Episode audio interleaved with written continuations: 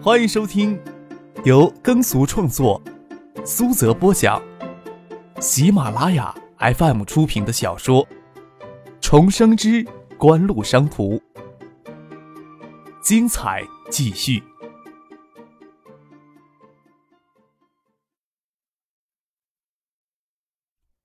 第七百五十二集。事实上啊，这种趋势已经有了很明显的苗头了。科王高科六月份推出宝石手机，几乎七月份推出双屏折叠手机，诺基亚、摩托罗拉等国外手机厂商八月份都迅速推出了新款手机。三星在国内产品开发与设计部门也立即增加了近三百个研究人员职位。看起来这种苗头还只限于锦湖与海外手机厂商高端市场竞争，但是这种趋势要向中低端市场蔓延，我想也是很快的事情吧。啊。张可双手抱在胸前，舒服的靠着背椅，说道：“国内手机企业的确有可能面临如此的困局，具体的问题还要各个企业具体去解决呀。”我想确认几乎是否已经掌握了基带芯片的商用技术呀？肖瑞明手撑着桌子，认真的问道。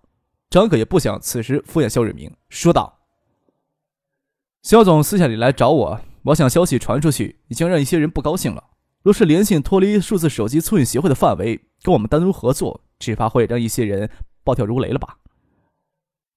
这么说来，锦湖确实已经掌握了基带芯片的商用技术啊！肖瑞明眼睛炯炯发光。零点三五微米的现成的基带芯片原型，年前时就开发出来了，只是稳定性啊，一直不太令人满意。张科说道：“现在勉强能用在 i 零八规格的手机上。”爱零八是锦湖九七年最早推出的两款手机中的一款，九七年也只定位于中低档手机。两年多的时间过去，锦湖也早就将爱零八淘汰，不再生产。不过，联信等其他手机厂商仍有同规格的手机在销售。想来你也清楚，即使联信愿意采用锦湖生产线芯片，但是也没有足够的技术力量去解决除线芯片硬件之外的其他技术难题啊。”肖瑞明说道。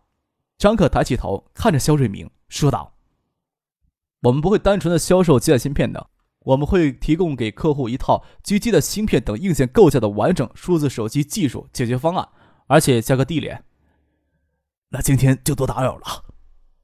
肖瑞明得到他所想知道答案，站起来告辞离开。我会乘夜里的飞机飞回北京，三天之内应该有确切的消息回复警服的。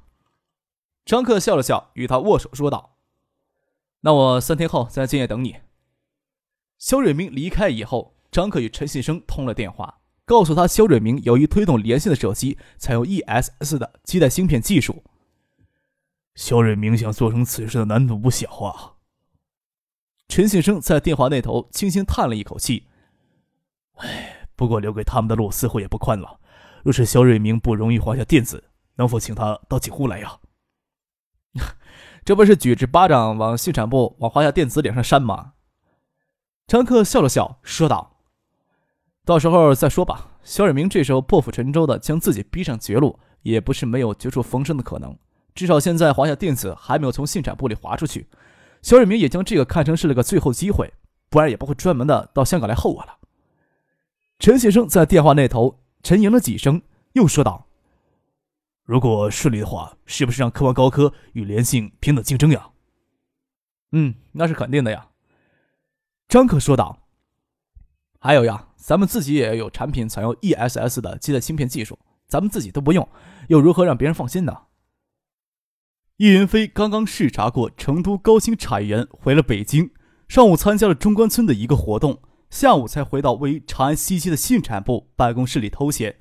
到了部里，就觉得气氛有些异样，他没有吭声，在办公室里坐了不到五分钟，将规划司的陈春平叫到了办公室里来。才知道联信的肖瑞明连夜从香港赶回北京，一大早就跑过去找了耿重阳。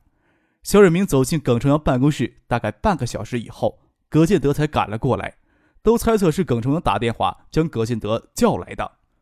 整个上午，走到过道里都能听见从耿重办公室里传出大声争吵的声音。信展部办公楼装修比较旧，在办公室里说话声大一些，过道里隐约就能听见。只是谁也不会忌讳的将耳朵贴到门上听里面到底在争吵什么，只不过也隐隐约约听到里面究竟发生了什么事情。肖瑞明直接去找了耿重阳，尹飞也不便贸然过去插手，只是坐观其变。允不允许联信采用锦湖的基带芯片技术，算不了什么大事儿，无需要拿出来公开讨论。耿重阳一锤就能定音，不过也不难想象葛建德的愤怒。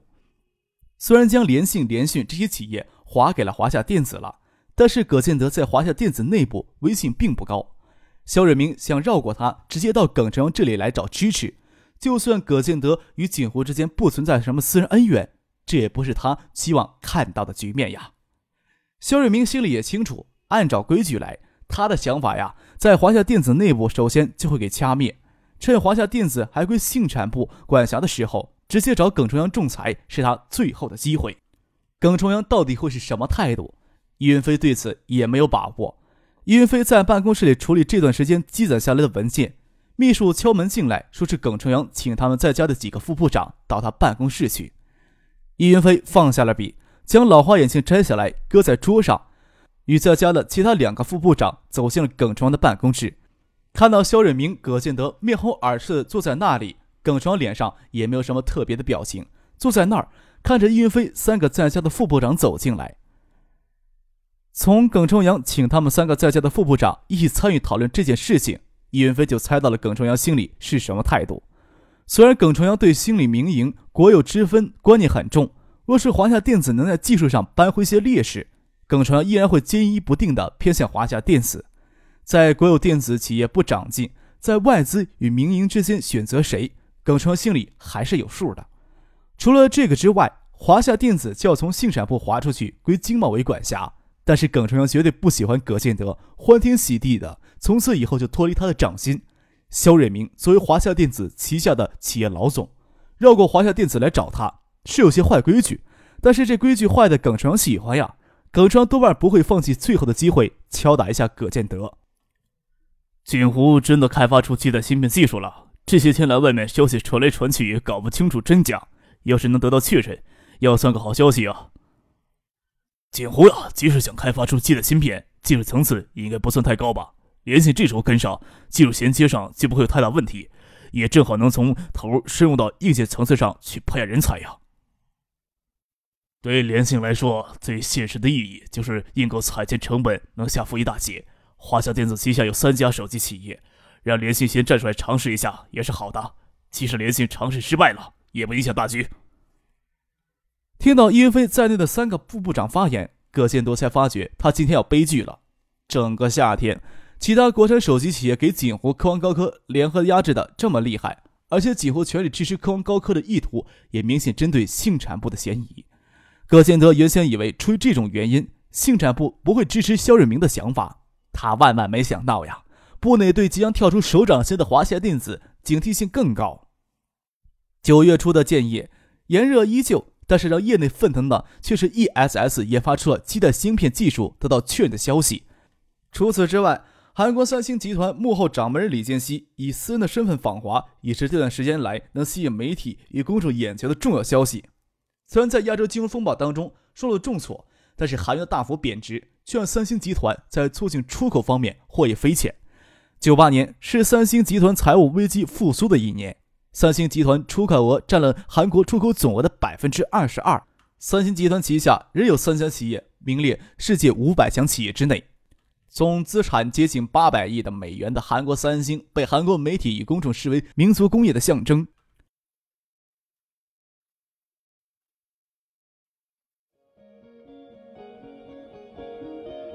您正在收听的是。由喜马拉雅 FM 出品的《重生之官路商途》。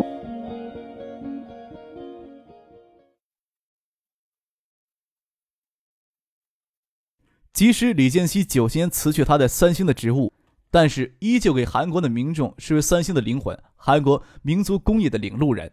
他的访华，即使中国政府也是相当重视，那些拥有三星投资地方的政府更是情于急切的予以示好。李建熙以私人身份访华视察三星在华企业，重点还是东海省。东海省派了负责招商引资的副省长全程陪同。他人在建业时，东海省的省委书记陶静、省长李远湖、建市委书记罗军、市长肖明建也都抽出了时间来与他会面。虽然三星在华投资当中，东海所占的比例不大，但是三星集团内部对东海省的感情却是相当的复杂。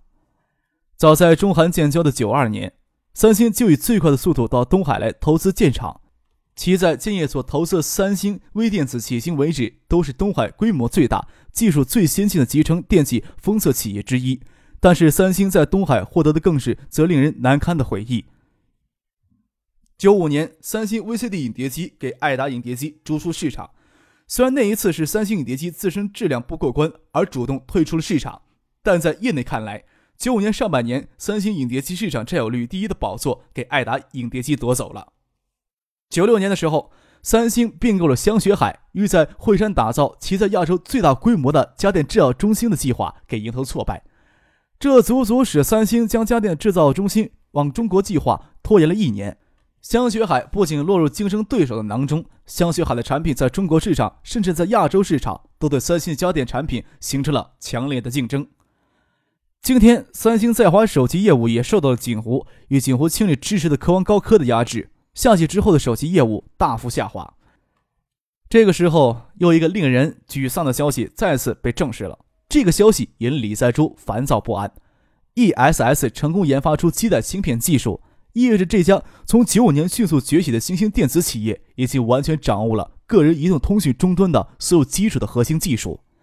即使锦湖目前所掌握的技术都是中低端的，但是锦湖除了掌握完整的技术之外，还建立了完整的从芯片设计、生产、设计到印刷电路、零配件及组件生产、产品安装完整的生产体系，意味着锦湖在中低端手机产品上拥有了绝对的成本优势。即使摩托罗拉、诺基亚、飞利浦、爱立信，他们在中低端手机产品上对锦湖再也没有任何的优势可言。最令李在洙揪心的，锦湖在技术升级上的努力也丝毫未放松过，甚至近期有可能从德仪引进0.25、0.18微米的元晶制程技术。李建熙在建业第二天的下午参观完三星在建业的产品开发与设计中心，在地方官员以及三星高层的陪同下面。准备返回酒店参加建市政府准备为他举行的酒宴，在经过学府巷时，李建熙坐在车里，颇为迟疑的扭过头来，朝黄昏时繁华热闹的斜府巷看了一眼。李在珠坐在这辆车里，正回头说话，看到叔叔扭头一瞥，心里吓了一跳，看到心宇的脸上却是镇定。想到叔叔这时候想到应该是张克了，不可能猜到心宇也住在这里，更不可能猜到心宇与张克的交往比寻常人要深得多呀。今天晚上的酒宴，那个人会出席吗？李建熙坐正了身子，问李在洙：“我跟建业市政府沟通过，市政府也给景湖发了请帖。不过那个人在香港呢。”李在珠说道：“李新宇知道张可今天下午就从香港飞回建业了，心想建业市政府也差使不了他，除了三星直接出面邀请，才可能正式见上面。他坐在一旁也没吭声。唉，有些可惜了呀。”李建熙微微一叹，他也是颇为自负的人。亚洲在经营上，在商业上，能入得了他的眼人物已经不多。又跟李在洙说道：“这呀是个野心勃勃的家伙。我注意到华西矿业对精英出口贸易控制尤为重视，他们下一步或许就会对薄膜液晶技术下手了。”李在洙心里一惊，虽然夏普、松下这些日系企业才是掌握薄膜液晶屏最先进技术的人。但是最先进技术并不意味着最大的市场份额。事实上，从三星九三年进入薄膜液晶屏领域，市场占有率全球第一的头衔一直都是三星的。李建熙以私人的身份访华，肖明建、胡宗庆等人代表建市政府在建大酒店为其举行隆重的酒宴，当地的工商界代表也列席了不少。李星宇不喜欢这样的公开场合，像摆设一样的坐在那儿，保持端庄的仪态，保持亲切的笑容。还有对那些衣冠楚楚人朝他投来赤裸裸的目光视而不见，这样的家庭聚会也丝毫没有温暖的感觉。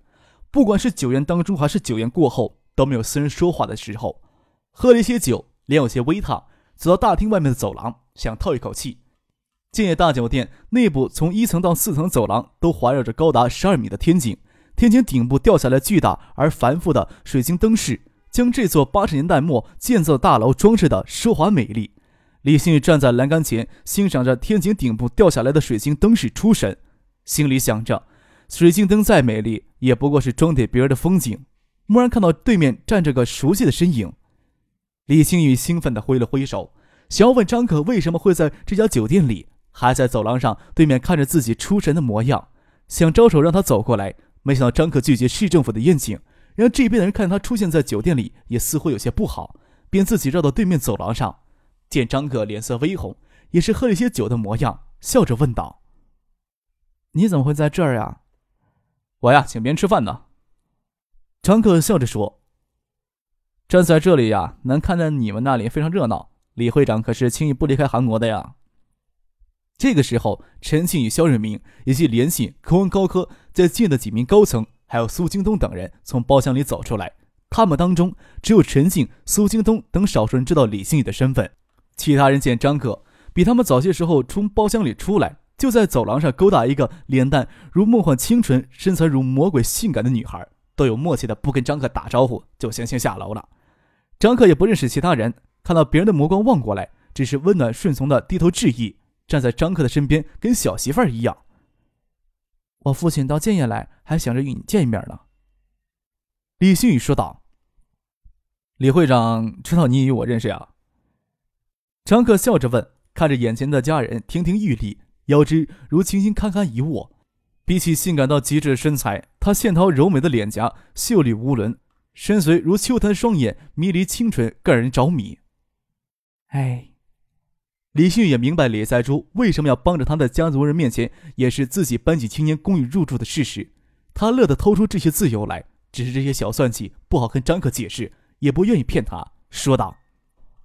韩国的青年也不喜欢家长干预自己与什么朋友交往的。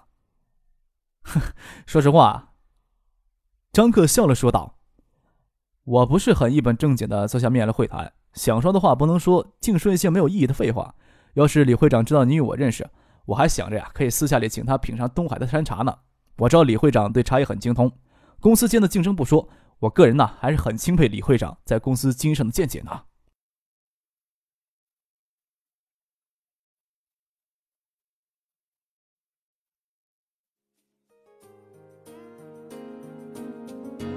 听众朋友，本集播讲完毕，感谢您的收听。